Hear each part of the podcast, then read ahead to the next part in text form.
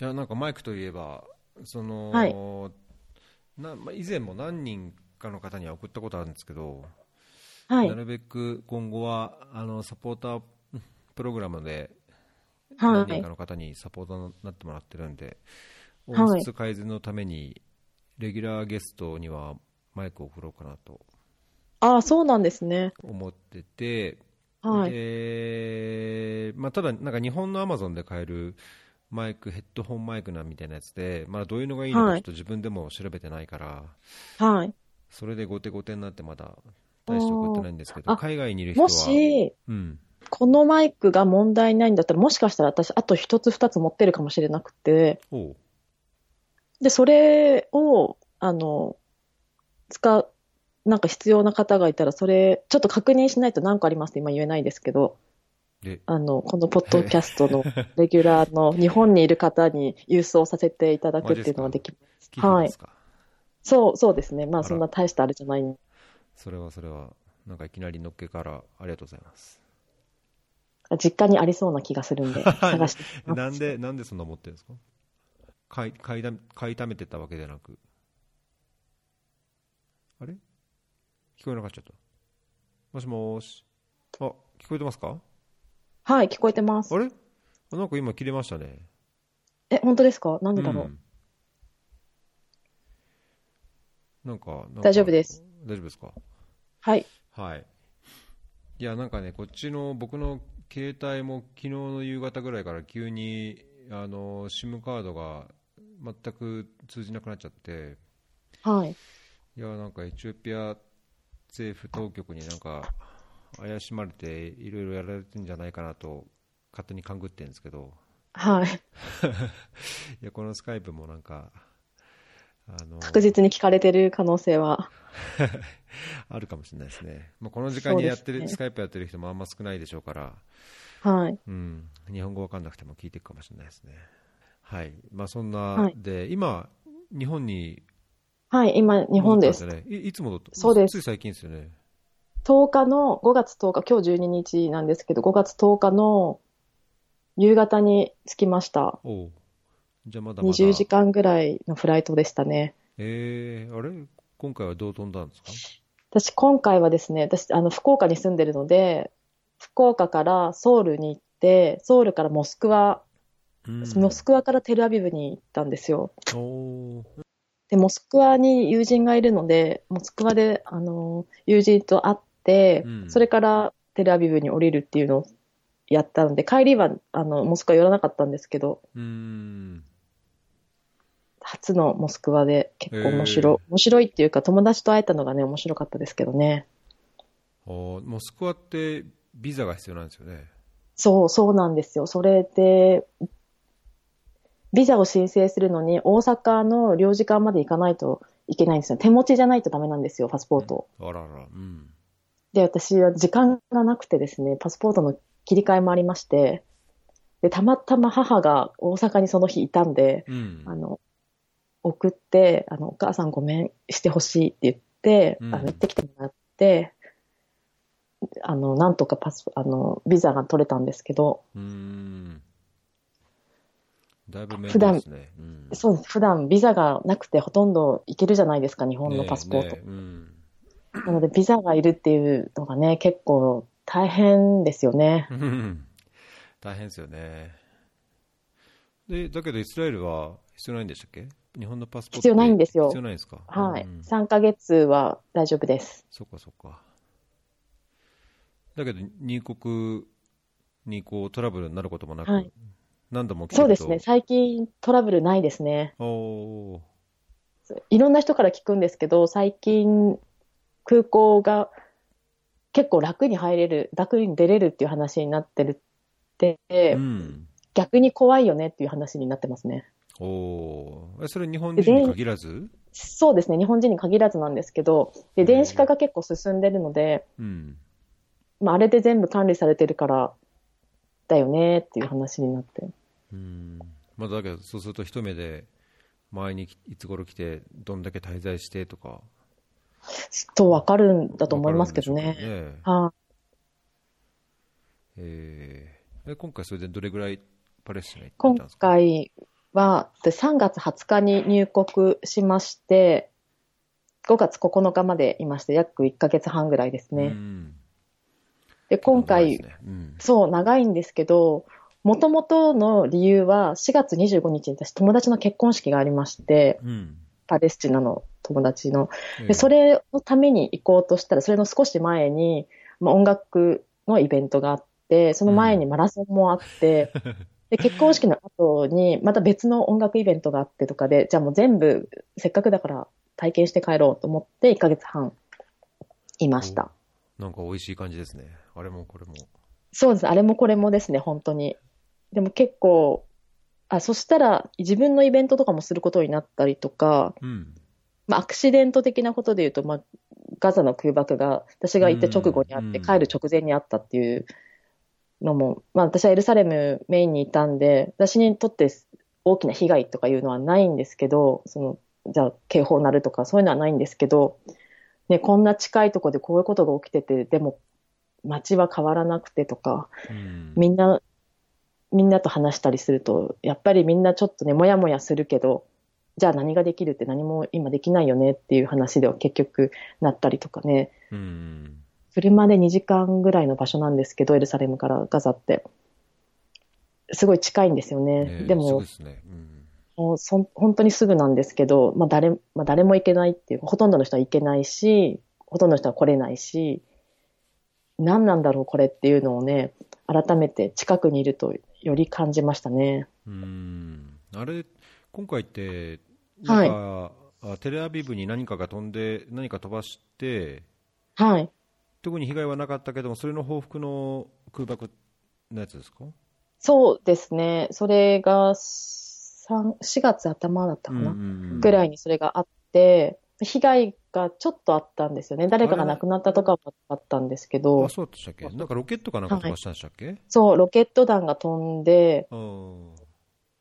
で、それはイスラエルの選挙の直前だったんですよね。うんうんで、それの報復があって、まあ、しで、しか、5月は、あの、ガザの周辺、南イスラエル、アシュケロンとかの手前とか、あの辺、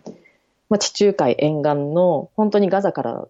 何キロみたいな、10キロとかのところにロケット弾が結構、結構激しかったみたいで、うんそれの報復もまた激しくてっていうところですね。そこではね、双方に被害がね、あの、亡くなった方がいらっしゃるので、なるほど。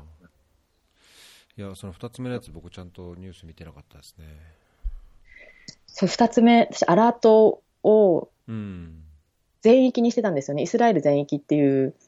あの、アプリが結構あるんですよ。イスラエルののアプリで、あのロケット飛んだら、ロケット弾がなるっていうのがあって、まあ、テレアビブだけとかにチェックできたりもするし、エルサレムだけとかもチェックできるんですけど、全域っていうのをしてたんですよね、その日。もう鳴りやまなかったですね、ずっと。あ。だからどれぐらい激しいかっていうのが分かるのと、まあ、こんだけイスラエル側に激しくして、イスラエル側からガザへの激しさっていうのはもう想像つくのでー、うんうん。わあ、戦争、戦争みたいだなっていう、まあ、戦争だって思言ってる人ももちろんいたんですけど、すごかったですね。ずっと夜中も鳴りやまなくて、ずっと鳴ってましたね。それはなんかあれですか、ナクバとか独立の、独立記念日の中が絡みでやられたとか、なんかそういう報道上そうですね。報道上は、まあ、そういったことも言ってあったし、あと選挙の後、イスラエルの選挙が終わって、これから、あの、より一層、こう、右派が強くなるっていうのもあったりとか、あと、まあ、ハマスが力を示したいっていう話も出てたりとか、まあ、何が本当かはちょっと私にはね、わかんないですけど、おううん。そういった話が出てましたね。えー。えその選挙って何、はい。全然すみません。は把握してなかったんですけど何の選イスラエルの、イスラエルの、あの、クネセットの選挙があったんですよ。国会、うん。国会の選挙。うーん。あ本当だ。2019年、はい。じゃあ与党というかあれそう、もうは変わらず。右派が。そうですね。もう公約が結構大変な、あの、入植地もっと作ろうみたいな、そういう感じの、えー、あれ切れちゃったかな？大丈夫ですか？聞こえます？もしもし。もしも、あ、あ、なんか接続が不安定なのかな？なんか、あ、あれ？接続不安定ですか？なんか、うん、ピーピーピーピーとか言ったりして。ちょ、こっちは結構聞こえあますね。すか？ちょっと一回、一回切って、そ、そちらからかけてもらってい。いですか？あ、わかりました。はい。はい、聞こえますか？ええ。多分、これでどうにか大丈夫ですか？はい。はいえー入植地を増やすっていう、そうですね。はい。で、いろんな噂では、その、パレスチナ、今、西岸地区、ガザ地区ってあるじゃないですか。うん。あの、シナイ半島に全部やって、今のパレスチナを全部イスラエルにするっていう話があるんですよね。うんうん。で、それで、私の知ってるお友達の娘さん16歳とか7歳ぐらいなんですけど、彼女それを信じてて、うんどうしよう、私、また引っ越しみたいな。市内半島でどこ行ったことない、引っ越し嫌だとか言ってる会話、親子の会話とかも私は聞いてて、でお父さんが大丈夫、そうならないからって言って、で、ね、こまだ子供、子供っていうか若い子たちはそんなことが本当に起きるかもしれないっていうふうに思ってる人もいるんですよね。うーんいやー、困ったもんですね。そうですね。まあ、今、この6 6月でしたっけ？あの、アメリカの中東和平案が出るっていうそうなんですか？新しいのがあるなんかそう新しい、はい、今年版、2019年版ですけど、うん。うんで、まあ、ちょっとリリークはすでにされてるそうなんですけど、うん。まあ、まあまあ、イスラエル寄りのっていう話らしくて、うーん、まあね。6月うん正式に発表があるんじゃないですかね。まあ確かにもう、何でしたっけ？えっと、北部の、北部の、えーゴランハイツゴラン、うん、ゴランの件もそうですけど、ゴラン高原まあいちいちアメリカの反応はもう、はあみたいな感じです。まあ日本政府、僕本当、あんま、す日本政府って頼りないなというか、こう、いまいちに思うことありますけど、はい。パレスチナについて関しては、もう僕は日本政府、いや、立派と常々思うんですけど、まあ、その反対、アメリカはなんか、これぞアメリカみたいな、そうです。ね。えそう、イスラエルの中でも、ね、意見が分かれてたりとか、若い、結構リベラルな人とかは、そういうのに反対してる人も多いんですけどね。でもなかなかそれが、が選挙には反映されない。私はちょっと人口構造とか分かんないですけど、ど反映されないんだなと思ったりとか、私の知ってる子とかは、もう嫌だって言って、パスポート、ね、2つとか3つとか持ってたりする人たちもいるんで、もう移住しますみたいな。うん、もうこんないつ戦争が始まる国入れないって言って、移住他の国にしちゃう人も、ね、いるんですよね。あえそれイスラエル人の人でってこと？はい。私の知ってるイスラエル人の子は、もともとがヨーロッパにいたユダヤ人で、うん。おじいちゃんおばあちゃんとかが、あの、移住してきたうん人ね。なんで、パスポートをなを持ってるって言う言ってて、うんだからもうイスラエルにはもう住めないって。それでうん海外に、ヨーロッパに、私はヨーロッパに行きますって言って、年に一回親に会いに来るけどって言って、その時に連絡してとか言われますもんね。うーんいやー、まだまだじゃあ、まだまだいろいろありそうですね。まだまだありそうですうね。んまあ、そんなパレスチナですけど、はい。今回のその、いろいろやってきた活動というか、イベントで、そうですね。まずどこから行きます、マラソンからまずマラソン、そうですね。私今回は10キロ走ったんですけど、まあ、着いた直後だったんで、前回は21キロ走ったんですよ。でも今回は20日について22日が本番だったんで、ちょっと無理したくないなと思って、10キロ走ったんですよね。今回7000人ぐらいの出場者がいて、で、結構盛り上がってましたね。うん。みんなパレスチナのためにっていう雰囲気はもう本当、パレスチナのために、そうですね。あの、みんな、こう、もう外国人もすごく多くて、みんなパレスチナのために走るっていう。私も、うん私普段運動全くしないんですけど、うんの、マラソンのための練習もしないんですよね。うん。それぐらい運動がちょっと好きじゃない。苦苦手かど得意かとかいうレベルまで達してない。好きじじゃないんですけど。まずそもそも嫌いなんですね。そもそも、はい、嫌いです。体育の授業もほぼ出てませんっていうぐらい嫌いなんですけど、うん。まあそれでもパレスチナのために走ろうっていう、こう、平和的なアピールっていうのに惹かれて走ってるんですけど、うん。で、場所がベツレヘムっていう場所で開催されて、ベツレヘムはあの、分離壁の向こう側なんですよね。うん。エルサレムから見るというのはと、、うん。パレスチナ側っていうか、んまあ、その分離壁自体はパレスチナの中に、まあ、どっちもパレスチナなんですけど、はいはいはいはい。エルサレムから見ると壁の向こう側なんですよ。うん。で、エルサレムに住んでるパレスチナ人とか、まあ、アラブ・イスラエリと言われる、あの、今イスラエル側にいる、もともとアラブ人だった人たちとかも走りに来るんですよ。壁越えて。そういうとこも結構熱いマラソンですね。うーん。これ10キロ、20何キロっていうのは、はい。中を一周するだけでも、そんだけあるんですか？もっと大きいんですか？もっと大きいんですよ。でも主要なところで1周21キロで、フルマラソンもその2周なんですよね。うーん、そうかそうか。で、1周でも、まあ、あの、生誕教会ってイエス・キリストが生まれたって言われてる教会の前がスタートで、で、その後、まあ、チェックポイントの近くとか分離壁の横を走ったりしながら、間難民キャンプとか、で、兵士難民キャンプとか、そういったところも通って、またゴール、同じところに戻ってくるんですけど、うん。なその間にオリーブ畑があったりとか、ブドウ畑があったりとかしながら、なので自然、パレスチナの自然みたいなところも見ながら、政治的なその分離壁とかチェックポイント、難民キャンプとかも見ながら、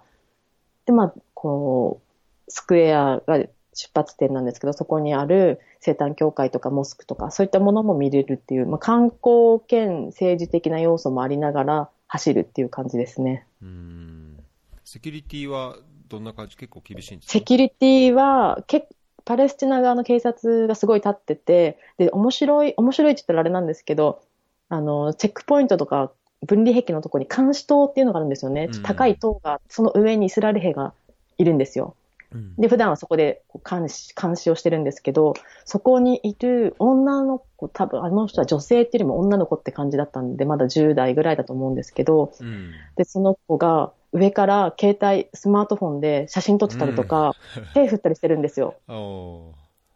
なんか、まあ、その、ね、政治的にはパレスチナとイスラエルってね、ちょっと問題、もちろんすごい大きな問題があるんですけど、個人個人で見たら、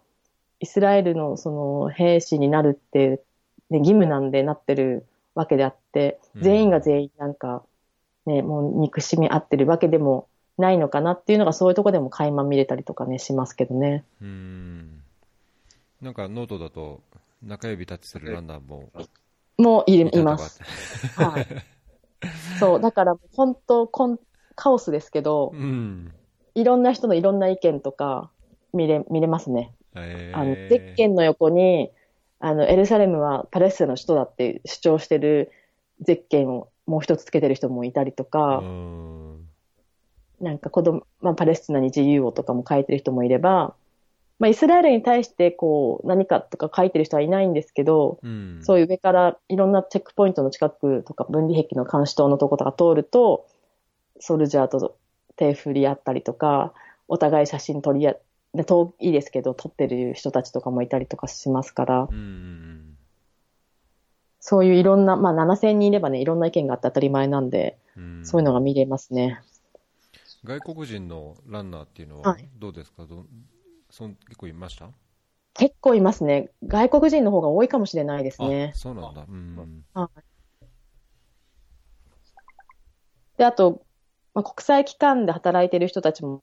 すごい多いので、パレスチナ。うんそれこそ国連の人とか、まあ、日本だったら JVC とか JICA とか、まあ、他のいろんな機関があったりとかするので、うん。まあ、そういう人たちも結構走ってると思いますね。うん。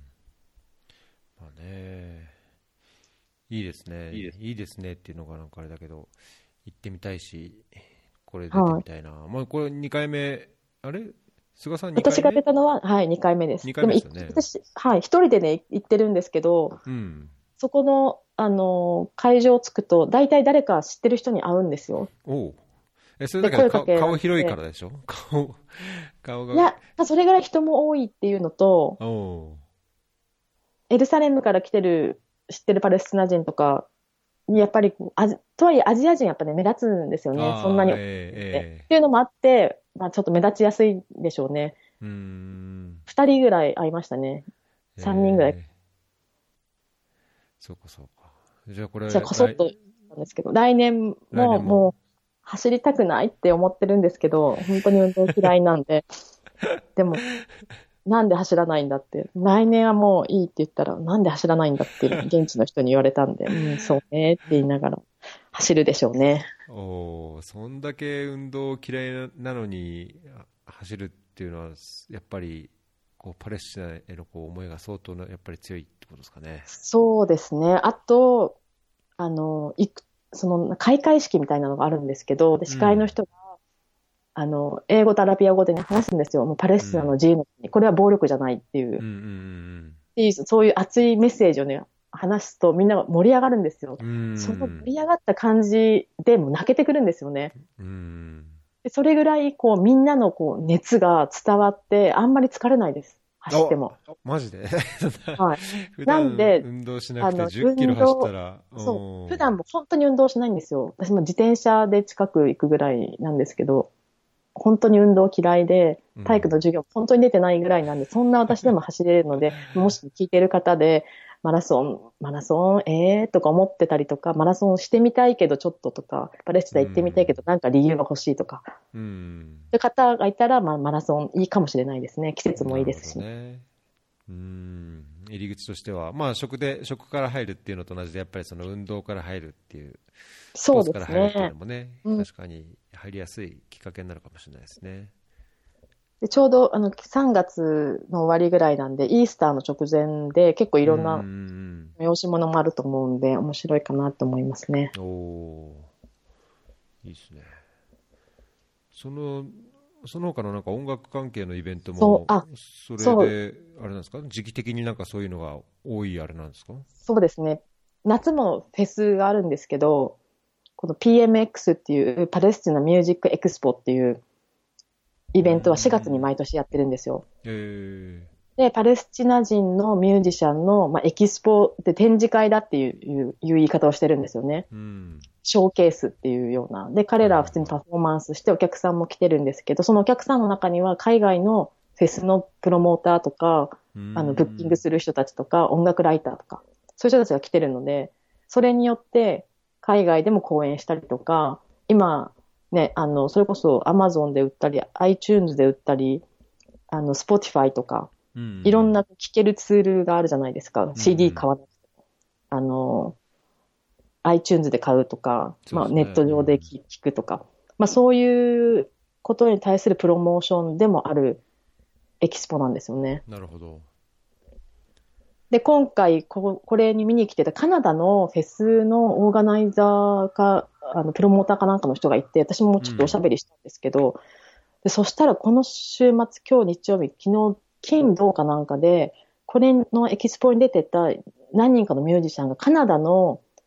パレスチナの映画祭かなんかのうん。音楽イベントにブッキングされて行ってるんですよ。へー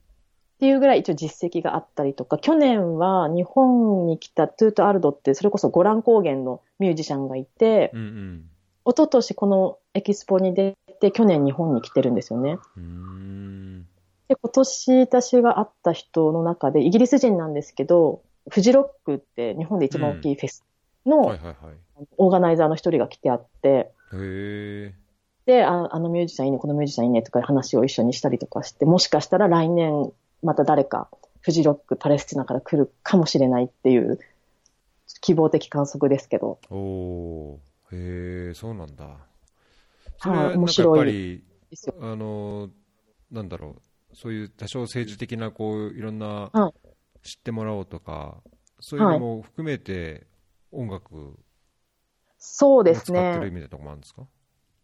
このエキスポ自体、このエキスポのオーガナイザーの意見としては、うん。あの、今までやっぱパレスチナのミュージシャンって外に出る機会とか、外に知られる機会がなかったから、うん。まあ、音楽産業をこう、大きくしたいっていう思いがまあ一番強いらしいんですよね。うん。占領されてるからって言って、そこで嘆くだけじゃなくて、まあ音楽を使って、自分たちがまあお金を稼ぐでもいいし、主張できるチャンスとか、うん。まあそれもう本当に音楽産業を大きくしたい、うん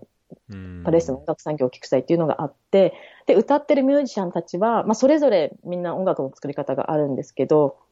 すごいかっこいい、こう、まあちょっとヒップホップっぽい感じのミュージシャンがいて、彼らは政治的な内容をバリバリ歌ってるんですよ。っていう人もいるし、まあ、あの、政治だけじゃなくて、今のこの占領っていう意味での政治だけじゃなくて、あの、ジェンダークオリティとか、いろんなソーシャル的な、社会的な問題についても意識して歌ってるっていう人たちも、うん。人もいるいますね。へえあと、難民キャンプ出身の17歳のラップグループの4人組の女の子たちがいるんですけど、うん。もうすっごいかっこいいんですよ。へえ17歳で今これだけのクオリティがあるから、先が楽しみっていう。で、難民キャンプに今もね、住んでて、そこに最近なのかわかんないけど、そういうアートスクールじゃないですけど、音楽スクールがあるみたいなんですよね。そこでへトレーニングして、このエキスポに出てたらしいんですけど、えへえその子たちはすごいかっこいいですね。17歳って言ってました。うーん。みんなななアラビア語が基本なんですか？英語かなんかでやるんですか？アラビア語語が基本です。うーん。だからロックとか、そういうノリで歌詞がアラビア語なんですよ。へえ私アラビア語まだまだ全然なんですけど、勉強始めたんで、すごいいいですね。うんアラビア語の勉強になる。確かにね音楽でいい入り口ですよねなんか今回はすごい大物もそう、そうなんですよ。あの、セックスピストルズのグレンっていう、私すいません、ちょっとわかんなかったんですけど、うんでもセックスピストルズ名前は知ってたんですよね。パンクの人たち、有名みたいな感じで。でそしたら来てあって、で、普通に一緒にパレスチナ人のミュージシャンたちと一緒にプレイして、彼は彼のオリジナル歌ったりとかしてて、うん。で、結構かっこよくて、で、楽屋でもすごい気さくで、なんか急にパレスチナ来ることになっちゃって、ははは、みたいな感じで、で、そうなんだとか言って、なんか仲良くしてくれて、フジロックにも出るって言ってましたけどね。でもすごいおーあそうなんですかパレスチナうんよく楽しかったみたいですね。おーまあね、セックスピストルズっていうと、シド・ビシャスとか、はい。すごい有名な感じがしますけど、今いくつ、もう60、もういくつとかですね60後半ぐらいかもしれないですね。でもかっこよかったですね。本当にうー。んパンク、パンクしてました？パンクパンクしてました。でも、あのーなんでしょうね、ピンク・フロイトのロジャー・ウォーターとかは来てないですけど、彼もパレスチナのために歌ったりとかへしてるし、結構そういうミュージシャンでパレスチナが好きみたいな人が多いのかなって思いましたね。まあ、たまたまかもしれないですけどね。でもこのエキスポ4月に前半ぐらいに毎年やってるので、まあ来年あるかないかわかんないですけど、まあ、すごい面白かったのと、あと今回初めてガザからミュージシャンが来たんですよ。このエキスポ。あ、すごい。結構もうレアで、うん。で、ガザからしかも男性で青年で、まあ若い20代と思うんですけど、そういう人が、こう、あそこのエレツの検問所を通過できるっていうのが、まあそれ音楽の力を持ってね、まあどういう他のコネクションもきっとあるんでしょうけど、うんうんでも一応音楽っていうのが、こう、通行証になったって思ったら、すごいなと思いましたね。へーすごいですね。すごいかったですね。で、もちろん来れなかった人もいるんですよ。招待したけど来れなかった人たち。その人たちはスカイプでつないで、うん。ライブをするんですけど、やっぱガザと西岸って交流がなかなか難しいので、うんもうその時、ガザのミュージシャンが出た時の会場のガザコールがすごかったですね。すね。もう本当鳥肌が立つぐらいみんながガザコールをして、そこで、そのソルバンドっていうバンドなんですけど、ソルバンドが出てきて、うん。で、本当に、まあライブもかっこよかったんですけど、で、彼らは彼らで、ガザで、あの、ミュージシャンたちを育てるために、そういうスクールをやったりとか、スタジオを作ったりとかして、音楽の活動をしている人たちなんですよね。うんそれちょうどあれですか、その、ミサイルと報復の前後ぐらい後ぐらいですか？そうですね。1回目、一回目というか、私がいた時の1回目の直後ですね。ああ、そうなんですね。はい。そしたら余計に、あれですね、そのガザガザで。そうですね。だから出てこられたのかなっていうのを心配してたのと、それこそ本当にプレイフォーガザだし、うんまああいうのがあると本当に封鎖が厳しくなるので、本当に来れるのかどうかっていうのもね、みんな心配してましたね。そっか、じゃあマラソンと合わせて同じようなタイミングだと、この時期に1ヶ月いて、そうですね。楽しむというと、いろんなこうパレスチナとの関わり方というか、見え方ができそうですね。そうですね、もう本当に、あの、インスタとかやってるんで、上げるじゃないですか、写真とかを。うんうんうん、で、みんなのパレスチナのイメージって、やっぱ戦争してる国とか、占領と非占領とか、うん、石投げてるとか、そういうだけのイメージ持ってる人も多いんですよね。でも私がフェスに行ったとか、まあ、マラソンはまああれですけど、フェスで、あの、こんな面白いライブやってるとか、こんな面白い人が来てたとか、そういうのあげるだけで、うん、え、これパレスチナ本当にっていう、え、フェスあんのっていう、全然違う顔が見えるっていうのがね、うん、みんな興味関心を持ってもらったらいいなと思いますけどね。うんねいや、なんか音楽で言うと、昔、まあ僕も好きなレディオヘッドがイスラエルでライブするとかって言って、あ、ありましたね。避難、避難されて、まあ僕もすごいがっかりしたんですけど、むしろこういうのに出てくれたら、はい、もっと、そうですね。いいのになと思っちゃ、思っちゃいましたけど。どっちにも出てくれたらいいですよね、そういう時。まあそっちにどうしても出たいっていう。ね、まあだけどイスラエルでやる必要ないかなと思いますけど。ユユーロビジョンがイスラエル、テルアビブなんですよ。なんですかユーロビジョンっていう音楽のイベントがあそうなんですね、あって、毎年優勝者の国でやるんですけど、去年イスラエル人が優勝して、今度テルアビブであるんですよね。で、それにに対して、あの、いろんな人がボイコットしろみたいな、それにマドンナが来るんですよ。で、それにボイコットしろ、そう決まってるんです。ボイコットしろっていうのが出てるんですけど、私ボイコットって言葉があんまり好きじゃなくて、って思ってたら、グローバルビジョンっていうのが対抗してあるんですよ、同じ日に。えー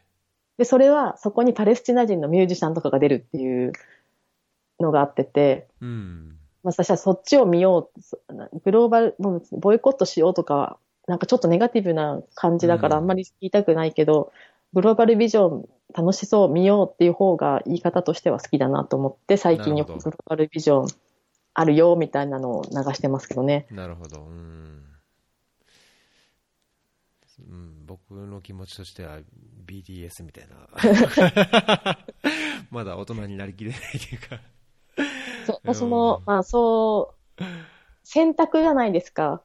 その辺って。じゃあ、あの、スーパー行ってパレスチナ産の野菜とイスラエル産の野菜とか、パレスチナ産のタヒーニとイスラエル産のタヒーニとかあったら、やっぱパレスチナ産買っちゃうんですよね。でも、なんか、ボイコットっていう、なんか、の言い方がちょっと、なんか嫌だから、ね、私こっち、ね、こっち選んだみたいな。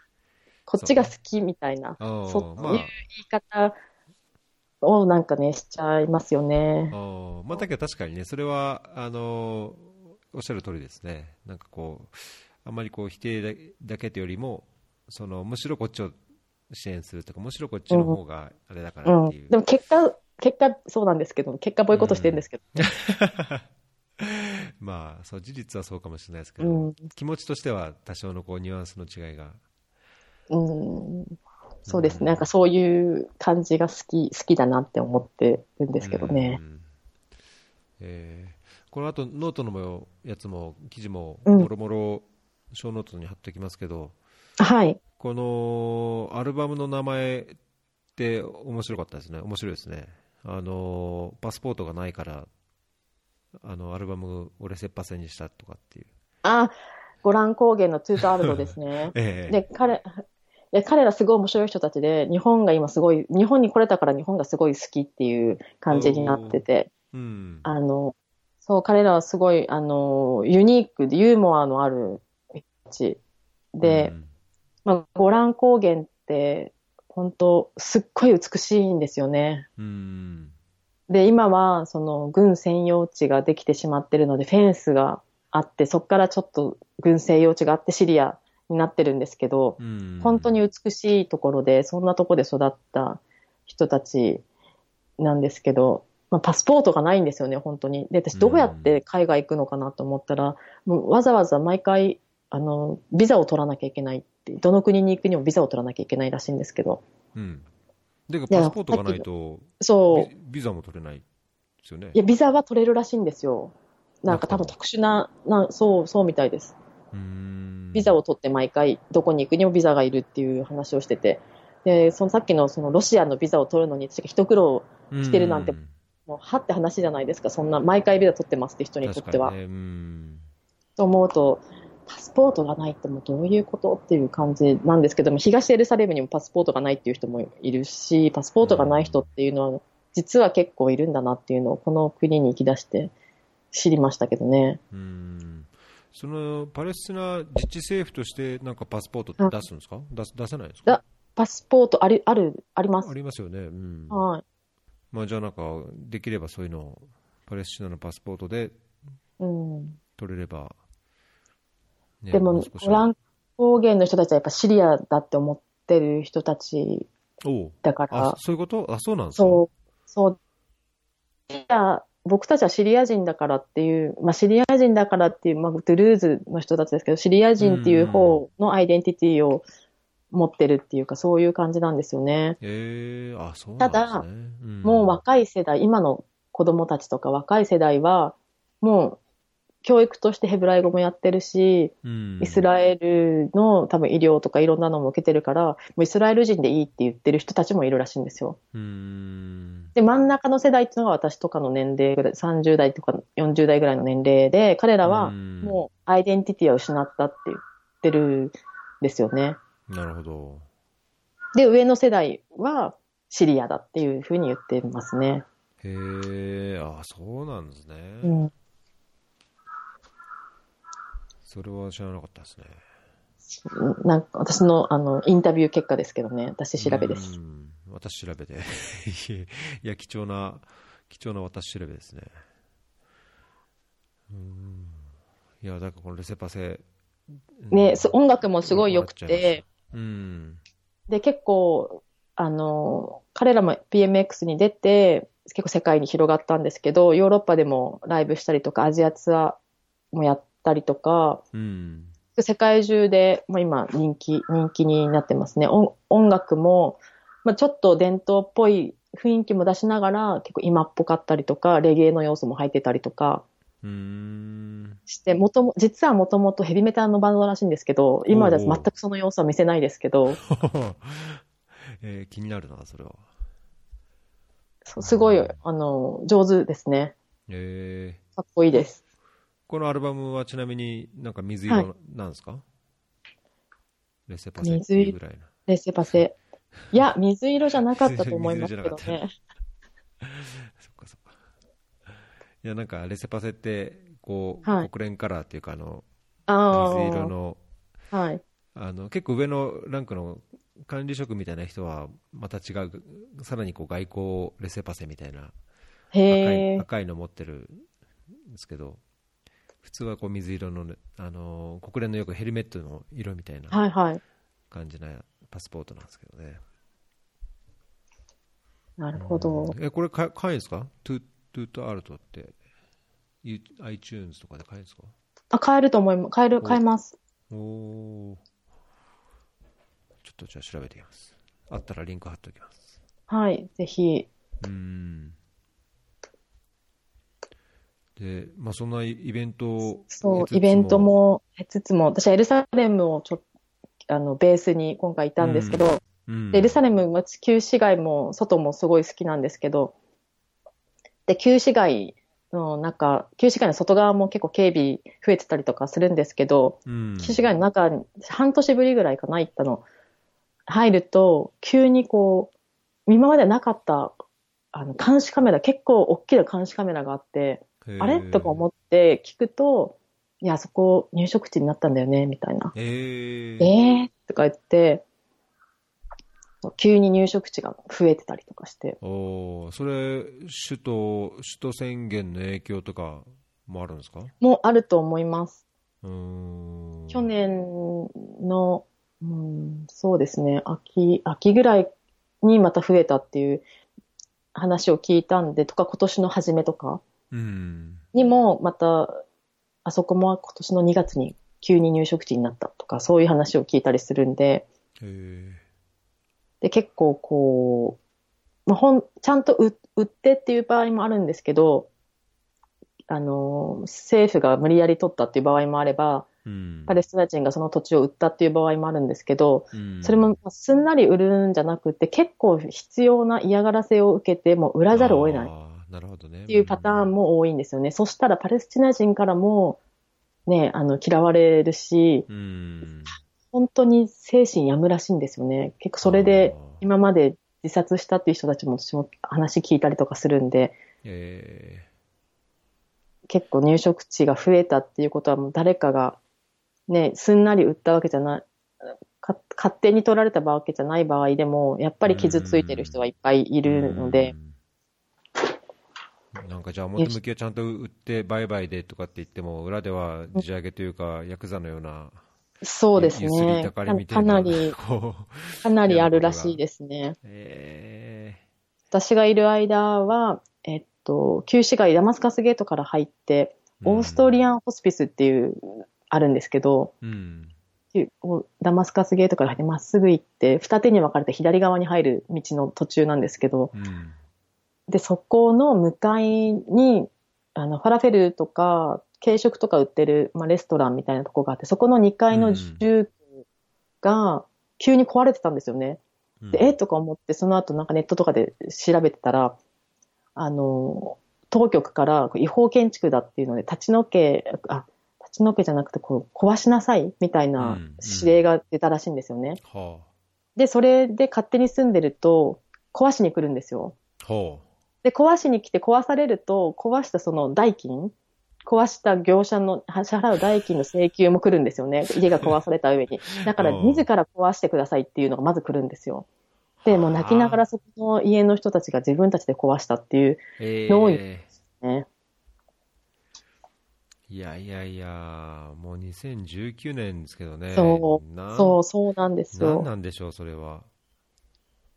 ねえ、でもこういうの多いですね。違法建築、多分違法建築は違法建築だと思うんですよ。わかんないですけど、うんそこの審議は。ただ、うんあの、建築の申請を出しても基本通らないんで、みんな勝手につ作っちゃうんですよね。うん上、上に高くとか。ねそれで違法建築とかになって、っていうのが多いみたいですね。うん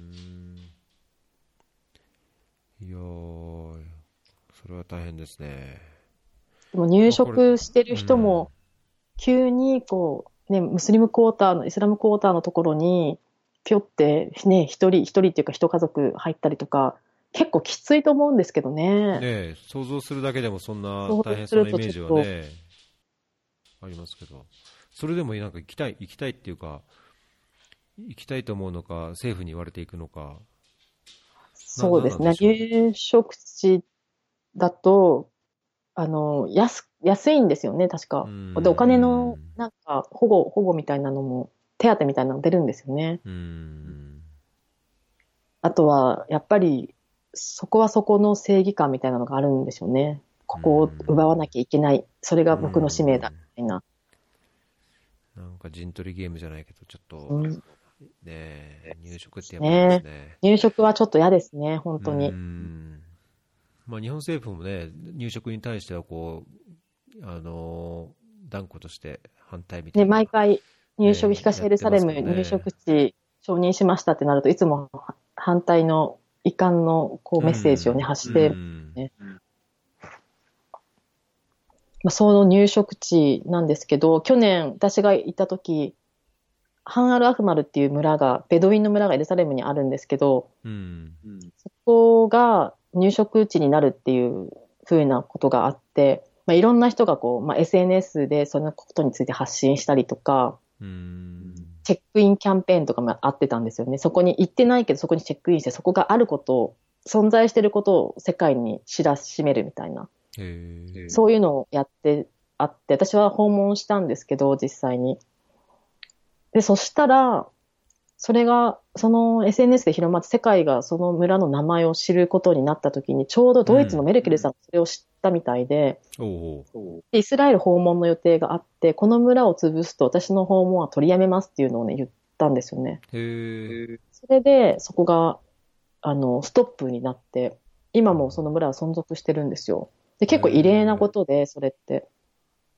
一度決まったものが覆す。裁判所で決まって、で、裁判所で決まったものはもう裁判所じゃもう覆されないかなんかで、政府が確か覆、ストップしますっていうのを発表したかなんかだったと思うんですけど、うん。それでストップになって、今もあるっていう、その SNS がない時代だったらもうなかったっていう思うんですけど、うんうんうんうん。確かに、それすごいですね。それすごく、これだけど、メルケルはい行ったんですか、イスラエルに。そう、い行ったんですよ。そこでストップになったんで、うーん。へえ。まあ、だけど、そういうね、外交上の理由でとか、うん、何かの理由で、その入植がこうストップされるというか、まあ、何らかのこう計画や活動の変更が起こるんであれば、やっぱり他の国からのこうなんだろう外交的な関わり方によっては、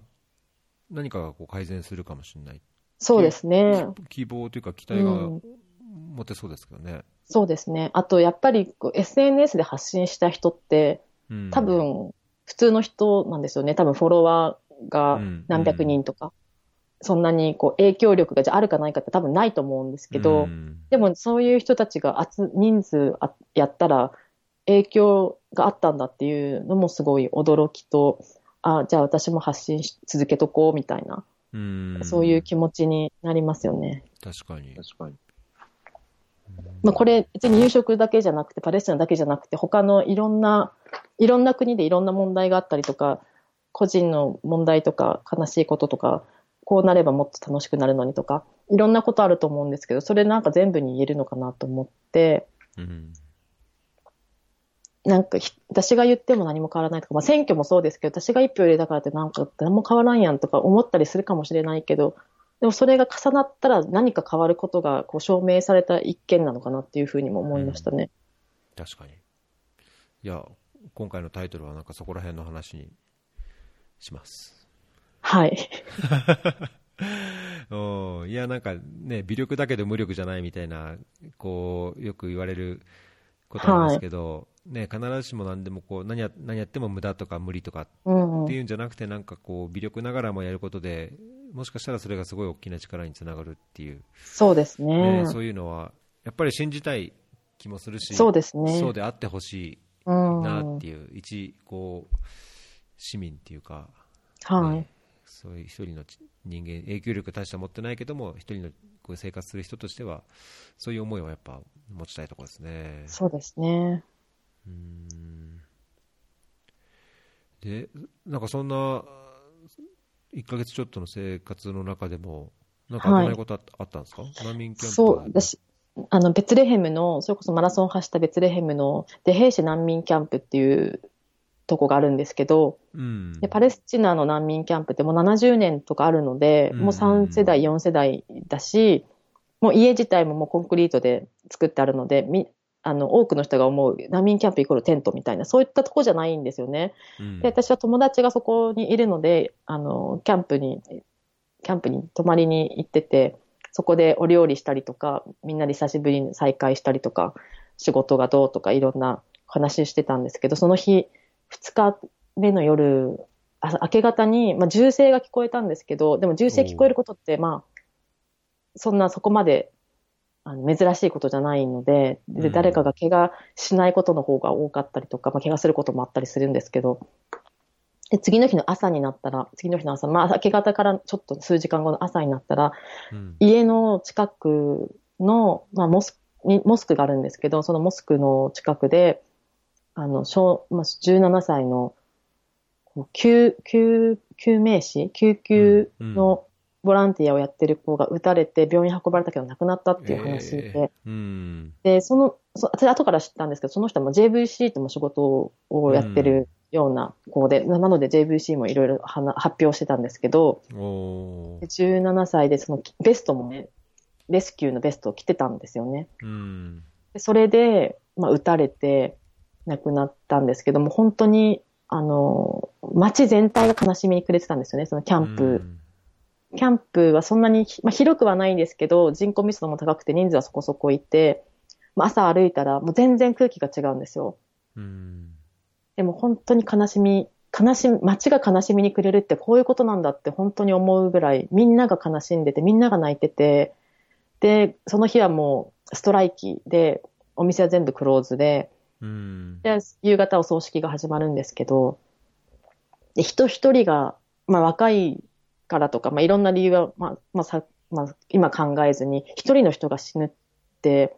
いろんな人に影響を与えるじゃないですか。それが大往生でうん仮にあったとしても、みんな悲しんだりとか、いろんな人の気持ちに影響を与えて、それが17歳の少年で、未来ある若い子で、で、別に何か、例えば石投げたとかでもない、本当にただ救命士としての、でボランティアの仕事を果たしてただけなのに、パレスチナ人ってだけの理由で撃たれて死ぬっていう現実の中にいるっていうのは、本当になんかね、やるせないっていうか、なん、なんとも言えないですね。本当に悲しかったですね。いやー、それは、ね、まあいや、仮にそのデモして石投げて何かうん抵抗してっていう人でももうそれでももちろんうそうですけど、うん、それ以上にこうなんか、理由がないん悔ですよねしいという。か悲しいというか、なんかね、えーまあ、ちなみに JVC って日本国際ボランティアセンター、日本ボランティアセンターそう、そうでですよね。。すはい。はい。で、うんそのね、ま、あの、人たち、そこの、えっと、で、兵士のうちのお友達とかに、彼はなん、どうして、あの、何も、話をみんなでしてたんだけど、それも理由がない。本当に、本当に僕たちはパレスチナ人ってだけで毎日撃たれるかもしれないっていう気持ちの中で生きなきゃいけないんだ。これが現実なんだっていうのをね、言ってましたね。うーんなかなかう簡単に受け入れがたい現実ですね。で、ここのキャンプの子たちがそのラップの女の子たちなんですよ。おほうほうほで、彼女たちはこの撃たれた子が亡くなった数、4日後ぐらいかな、パフォーマンスをね、したんですよね。彼女たちももちろん知ってる、まあ友達かどうかわかんないですけど、知ってる事件であったし、悲しんでたはずの事件で、それでもこう、占領とかのこととかも歌ってたりとかして、う本当にかっこよかったんですよね。もうこういう中で生きてるからこそ、まあそういうメッセージをどうしても伝えたいから活動してるんでしょうけど、うーんいやー、なんか辛いですね、だけど。いや本当に17歳、自分が17歳の時のことを考えたら高校行ってもう学校サボろうかなとか、そういう体育サボろうかなみたいな。体育サボろうかなとか、まあ夜遊びで行こうかなとか、なんか命の心配とか、自分が死将来いつか死ぬのは当たり前ですけど、そんなことすらも考えないぐらいうんの生活だったんですよね。病気すらしないって思ってたぐらい、うん。でもそここに住んでる同じように本当は生まれてきてるのに、ここに住んでるだけで、ここの人だっていうだけで、なんか、いつ死ぬかわかんないっていう思いながら毎日暮らすって、なんかもう、おかしい、おかしいって叫びたくなりましたもんね。本当にうんいや、おかしいですよね。だって、ねえ、まあ、それも、そそれが昨日、今日の話じゃない、もう何十年もそういうそうですね。思いをしている人がいて、っていうのを考えると、やっぱりついついこう、単純に BDS とか、なんかこう、やっぱり、ついつい思っちゃうんですけど。いや、そうですね、思いますよね。だうん。って、やっぱ買ったお金が武器に変わるのかなって思ったら、うん。ねえしかもそれで選挙でそんな入植地を増やすとか、まあ、なんかより強硬、ねえなことをやるとなると、さらにちょっと、うん、なんか気が重いですね。そうですね。まあそこは私も SNS の力を使って、うん、パレスチナがあるってことをね、あの、発信していけたらいいなって思ってますけどね。うん、うんそうですね、まあ、僕、まあ、実際やっぱ行ってないからこそ、なんかそういう話を聞くのが、まあ、新鮮にも思うし、まあ、なんかこれもっともっと知らなきゃいけない現実、まあ、それ必ずしもその悪いところだけじゃなくて、うん。そこに住む人々のこうなんだろうなこう息遣いというか普段の生活みたいなところも含めて、い、ろいろこうやっぱ知りたいな知るべきだなと思うんですけど、はい。あのーあれですね次のネタではい。夏に今準備してる、ミートアップ準備してるというか、全く何もやってないんですけどまだはい。ミートアップで、ぜはい。ひあの菅さんに登壇っていうか一緒に出ていただいて、はいそのパレスチナの魅力魅力を本当に伝ですねえたいですまあいいとこもね。こう現実的なこう嫌なところも、そうですね。まあ、どっちも合わせ持ってうん知ってないとって思いますね。ね、それをこう話していただくのとあと、はいアラックそう、アラックです。クラウドファンディングありがとうございます。達成しまし無事達成しまして、よかったアラックが、あの、今梱包されてます。パレスチナで。もう、そあと、みんなでこうそうですねはい。で、あの、これご提案なんですけど、うんアラックお酒で強いんですよね。そうですねで、お酒飲めない方もいらっしゃると思うんですよ。確かにで、あの、この前私、アラックのその蒸留所に行って、うんうんあの、話をしてて、アラック、その、同じ、そこで使ってる原料の、あの、アニスシードをもらってきたんですよ。えーでお酒飲めない人はこれとこのお茶を合わせてお茶にして飲めば、アラックのような味でお茶だからっていうのを教えてもらったんですよね。なので、うんアラックとアラックのお茶っていうパターンもありかなっていうふうに今思ってます。それはいいですね人のために。そそのノートかなんか見ましたけど、それは紅茶か何かに入れるえっと、カモミールです。あ、カモミールティーに？はい、カモミールってうんカモミールもパレスチナから持って帰ってきてるんで、お、すごい、パレスチナもう全。部原産、原産地です。うん。それに、マクルーベとかあったらもマクルーベとかね、マーハシとかね。う、いやーなんかお腹減ってきましたね。ステッカーを、ステッカー、はい。はい、どんな感じですかね？ステッカー、ステッカーは、ちょっと僕の大学時代の友人で、はい、そういうイラストとかデザインとかやってる知り合いがいるんで、あのーその友人にこのフェアリーのロゴのステッカーを作ってもらおうかなと思って、いいですね、ステッカー。うん、ななんかアイデアあります？いや、私もステッカーがいいなと思ってたんですよね。あ、本当ですか？うん、そしたらパソコンとかにね、貼ったりとか、携帯に貼ったりとかすると、え、何これ？とかなるじゃないですか。そうですね、何これダサとかだと困るけど、で、こう、こう、こういう、こういうポッドキャストのラジオだよって言うと。聞きたくなるかなと思って。うんそうそう、ステッカーは、もう一応デザインと、まあ、その日付と、はい。あのそのポッドキャストの名前、フェアリーを入れて、はい。で、まあなんか、最初なんで、もう、なんだろう、こう、ベタに、フェアリーのそのロゴを入れようかなと思って、で、それで、こう、サイズをちょっと今これから検討して、まあ発注とか、あの、準備の段取りは、もうその友人が全部やってくれそうなんで、はい。まあ7月になったら人数確定して、まあそれで発注しようかなという感じね。付日付はもう決定なんですか ?8 月の。一応、そうですね、あの3連休、あの海の日の3連休の10日の土曜はいにしようかなというか、まあ、僕の予定上、もうそこにせざるを得ないかなっていう感じですかね、大丈夫私もじゃあ飛飛行機のチケット取っていいですかね？おじゃあ、ええ、そこでもう引けなくなったら僕も引かないので、じゃあ10日土曜日に。はい。10日でじゃあお願いします。はい、はいまあ、なんか細かい内容はまたはい。おいおいちょっと詰めながらっていうかちょっと会場をまず人数を大体把握して会場を今早く決めないとなっていう感じそうですね。どうんまあ、3連休でお盆前でとかだったら大して混んでないかなと勝手に高をくくってるんですけどなんかそういう経験あります？なんか結構イベントされてますよねそうですね。でも私地元がね、福岡なんで、東京がちょっとあんまりよくわかんないんですよね。おうどどんな段取りでとかこう場所決めてプログラム決めてみたいな、まあ、そんなもんですかね。そうですね。で、募集し、応募し、募集して、はい。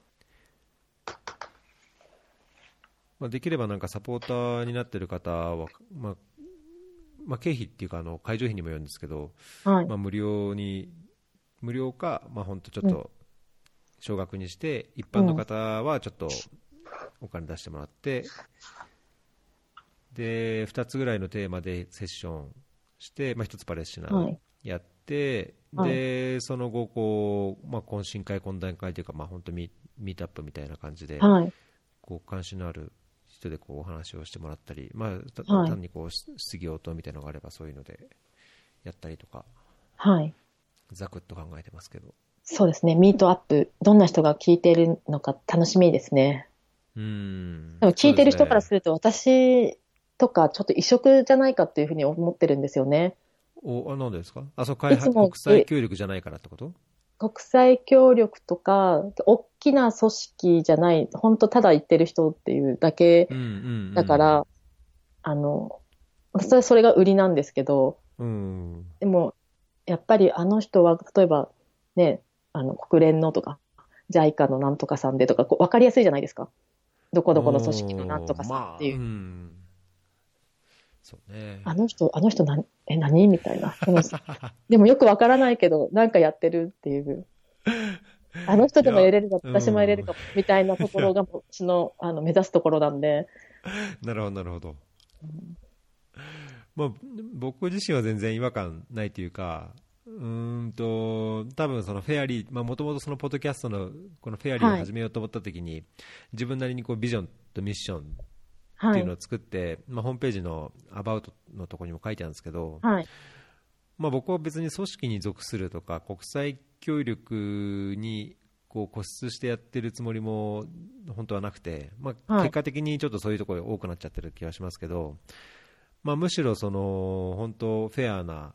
社会というかこう、ねうんより良い社会っていうのを一つのこうビジョンとしてうんそれに関わるこういろんな個人のこうストーリーを話せれば配信できればっていうのがやっぱり根本にあるんで、そういう意味では別になんか本当、なんだろうな、聞いてる方にも、まあ、もしかしたら肩書きは国連でとか、いや、どこどこの組織でとか、いや、こんな事業でとかっていうのあるかもしれないけど、まあ、それ以上にその個人の考えとか、個人の関わり方とか、そういうところからこう、もっとこう、なんだろうな、そ自分に還元して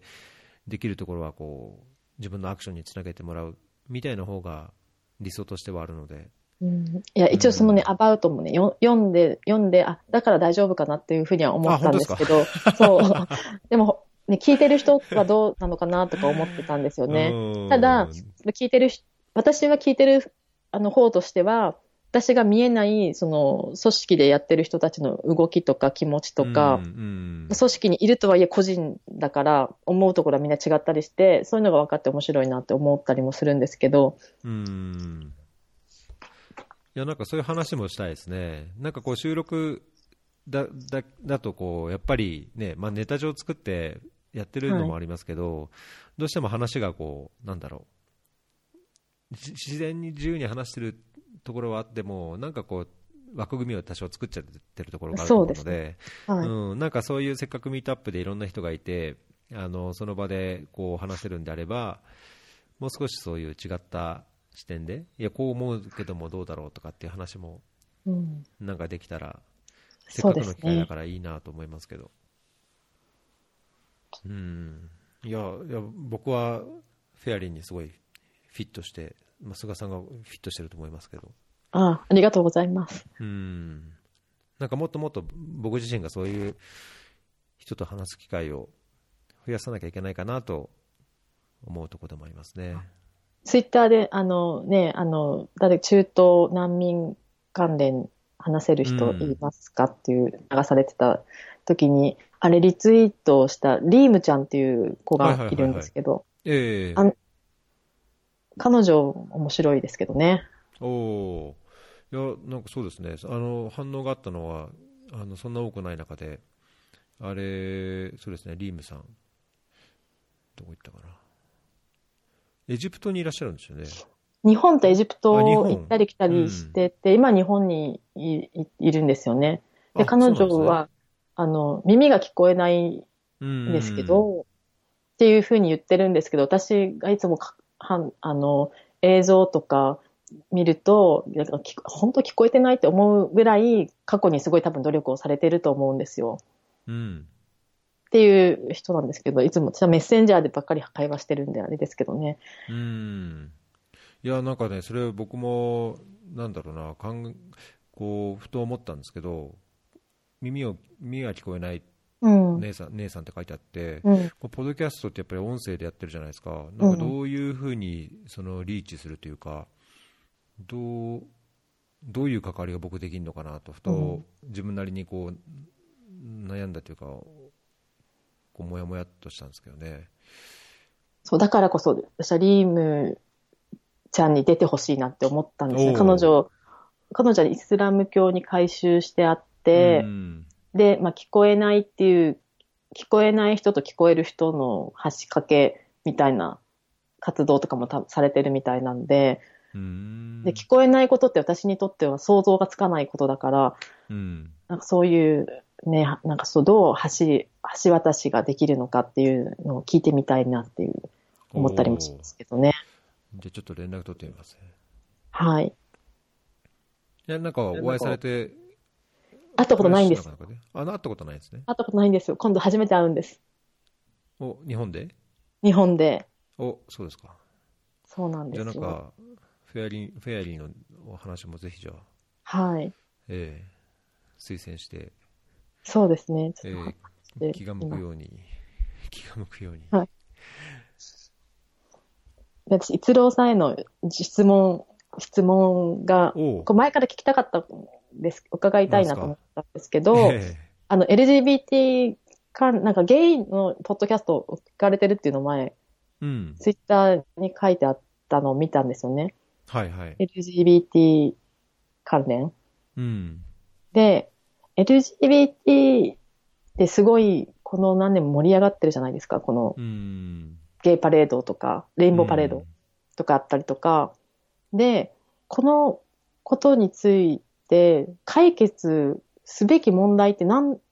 な何があるのか私はよくわからなくて、私周りに、あの、ゲイの男の子のお友達もいたりとか、結構して、ふあんまりこう、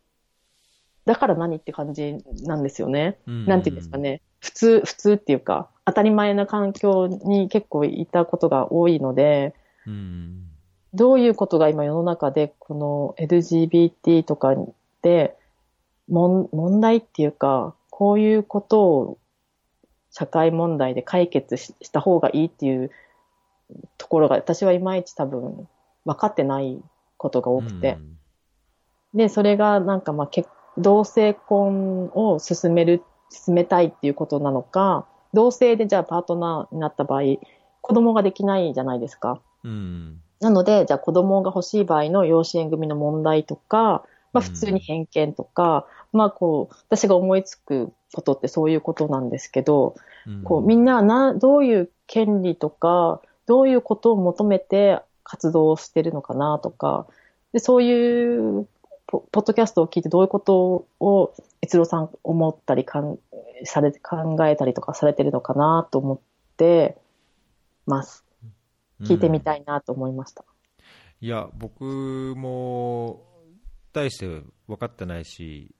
そこまで考えてなくて、うん。ただ、あの目についたポッドキャストがその、まあ、ゲイだっていうふうに言ってる方が配信してて、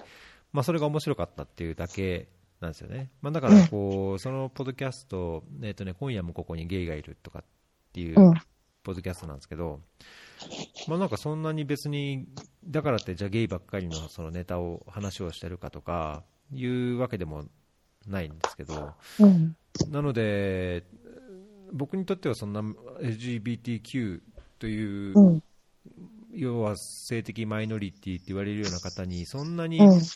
こう仲のいい友達もいないけども、なんか昔、バイトの時にそういう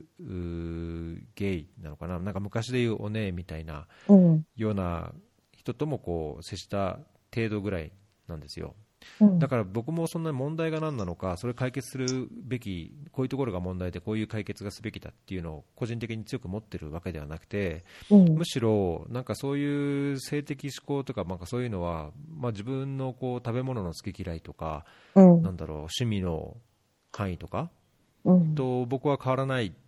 と思ってるし、そういうような程度のものかなという理解をしてて、まあ、そうであれば、その自分のこう思考とか趣味とかやりたいことが許容されて受け入れられる社会である方がフェアなのかなうんと思うんですよね。まあ、それではそれそれがフェアであるんであれば、それは同性婚もそうですし、おっしゃったようなその同性カップルへのこの養子縁組とか、まあ、あるいはその選択的夫婦別姓うんも、こうそれを望む人が、それをちゃんとこう許容できるはい。社会っていうのであるべきかなっていうのが、なんか LGBTQ の僕の見方うん。ですかね。だからもう深く考えてるようで考えてない感じですあねあ。私なこのネタ帳にも書いたんですけど、うん。えっとそう、今、今のところ私男性としか恋愛したことないけど、私の友達、ロシア人の女の子がいて、彼女うん7年ぐらい結婚してて、で、離婚して、その後付き合った人が女の子なんですよね。で、今もうずっと付き合ってて、すごいいいカップルなんですけど、で、私自身は、まあ、あの人可愛いとか、あの人素敵だなとか思ったりもするから、うん。死ぬまでわかんないと思ってるんですよ。うんうんその、私がほんあの男性としか恋愛ができないのか、うん。たまたま今男性と恋愛しかしかしたことないのか、今後死ぬ、死ぬまでにもしかしたら女の子とまあ付き合うか付き合わないかわかんないけど、恋愛とかこう片思いとか好きとかなる可能性ってゼロじゃないから、うん。それってでも、あの、みんな、みんなそうなんじゃないかなとかちょっと思ったりもしてるんですよね。うんそれはそうですね、僕もそう思いますね。そうだからなんか、なんかどういう、こう、関わり、関わり方って言ったらちょっと大げさですけど、うん。なんかこんだけこう社会が、社会問題みたいな感じで、盛り上が、盛り上がってというか話題になってるけど、自分にとってのこの関わり方っていうのをた、なんか見えないんですよね。このもん関連事項に関して。関わり方、どうなんですかね、まあ、関わり方というかその、それを、それが理由で何かできない人がいるとしたら、まあ、そういう思考が理由で何かできないことをなるべくなくすために、まあ、僕はそのそういう理解を示す、まあ、そういう事実を知るうん。っていうのが僕自身の関わり方のできる範囲なのかなうん。まあ、それが逆にどんなことであれ自分が当事者となればそれはやっぱりあの先ほど、ね、話したように多少こう微力であってもちゃんと声を上げ続けるとかっていうのはもちろんだと思うので、まあ、仮にその当事者でなくとないとしてもそれに対してやっぱり理解をが必要だとか理解をしようということをこう発していくっていうこと自体はも。大切なことなのかな、まあ、やるべきこと関わり方なのかなうん。とは思いますけど、どうなんですかね、まああんまり僕も本当、当事者とかそういう、あの当事者の方が直面する現実的な問題がどういうものなのかっていうのを、まあ、分かってないところが多分あると思うので、まあ、分かったらできることもあれば、別に分からなくてもできることがうん。あるとしたら、やっぱりそういう理解をする、まあ、そういうなんだろうな、本当許容して、あのーこう包摂的な社会であることを志向するっていう方が、うん自分の一つの関わり方かなっていう程度でしか分かんないですね。はい。ありがとうございます。いやーなんかこういう話をその、ね、ミートアップみたいな場で場でしてもいいと思いますそうですね多くの人はこう黙っちゃうのかもしれないけど。私の周りの友達でゲイの子とかは出会いが少ないとか、そういう、そういう、それ女性も男性もみんな一緒やんっていう悩みしか私のところには入ってこないから、うーんね、まあ結婚、どうしても結婚っていうのにこだわりたいっていうパターンだったら、同性婚のこう仕組みをねとかも思ったりもするんでしょうけどね。うーんいやまあねまあ、そうすると、なんか僕は同性婚もそうだし、あの結局、家族の在り方っていうものを、いろいろもっと広く考えてもいいのかなと思うこともあって、例えば養子、うん。その不妊治療とかっていうのがやっぱり今はすごい、まあ、日本でも多くされてるケースがあるようですけど、なんかもう少しその養子縁組をこういなんだろうなカジュアルにというかうん。その難しいんですよね、養子縁組。うん不妊治療、ね、不妊治療も何年もして、40歳、まあ、年齢もある程度来て、もうどうしようもなく、その養子縁組をするっていうよりも、もうある程度の段階で、そのなかなか難しいとか、うん。あの子供に恵まれなそうだっていうのを、そそれでも簡単に養子縁組っていうのが正しいことというか、まあ、あってもいいことなんだっていう、うん。もう少し、なんだろうな、制度的にも環境的にも、うんあってもいいと思うんですよね、そのどうしてもあの施設で育てられなきゃいけない環境にある子供が実際多くいるっていう現状うん。もあるし、年を取ってからの養子っていうのがやっぱり難しいっていうのがあるとすると、うん。養子のあり方自体も変わってもいいかなと思うし、その流れでその同性とか、あのなんだろう結婚、まあ、夫婦別姓もそうだし、うん。いろいろもうなんなんかね、現実的なところで制度を変えてもいいかな、何でもルールや文化や社会やこう慣例でやるよりも、もっともっと変えちゃう方がいいんじゃないかなと思っちゃうんですけどね。そうですね。家族がもっとざっくりしていいって私は思ってるので、うん家族ってもう本当血のつながりで戸籍でって多分思ってる人も多いと思うんですけど、もっとざっくり、ざっくり家族で良くないとか思ったりもするんですよねう。んそうそうそう、それはありますよね。なんとかファミリー、例えばなんかこう外国人ファミリー、なんつうのかな、日本語で。たと例えば海外生活してると、なんうんか ex,、expats family みたいな、うん。なんかこう、ファミリーのくくりが、もう少しこう、同じ境遇にあるとか、うんまあなんか違う、いろんな形のこうグループみたいな、うん。その家族の意味する度合いも違いますけど、なんかもうね、いや一緒にいて生活したらもう家族みたいな、こうまあ、それこそアラブとかも、もう、うん。お前はうち俺の家族だからみたいな、そうですね。ねあるじゃないですか、途上国も結構そういう傾向ありますけど、まあ、なんか本当にガチガチっとこう血のつながりと戸籍でっていうよりも、なんか緩くあってもいいかもしれないですよね。そうですね。いやーなんかこういうとこは本当僕もいろんな人の話を聞いてみたいですね。家族、そう、私多分自分が育った環境がちょっと変わってる、若干変わってるから、そういうアイディアもあると思うんですよね。うーんなんか母両親が離婚して、母が友達、その同性とかじゃなくて、女の子の友達と一緒に住んだりとか、その友達が友達連れてきたりとか、うん大人がいっぱいいる環境で育ったんですよ。え友達の友達とか。ーうんそう、だから、あの人たちが私を育てたでも間違ってないし、もう親が育てたも間違ってないし、みんなでワイワイして楽しかったみたいな。なるほど。っていうざっくり感と、で、母が再婚して、今のう母の旦那さんも、お私のお父さんみたいな。人うんは血は繋がってないけど、すごい似てたりとかして、そっちのおばあちゃんとの方が気が合ったりとか、えとか、趣味が合うとか、まあそういうのもあると、まあ血のつながりでもない、でも一緒にも住んだことがないから、ーうん。一緒に住むっていう意味での家族ではちょっと違うけど、でも話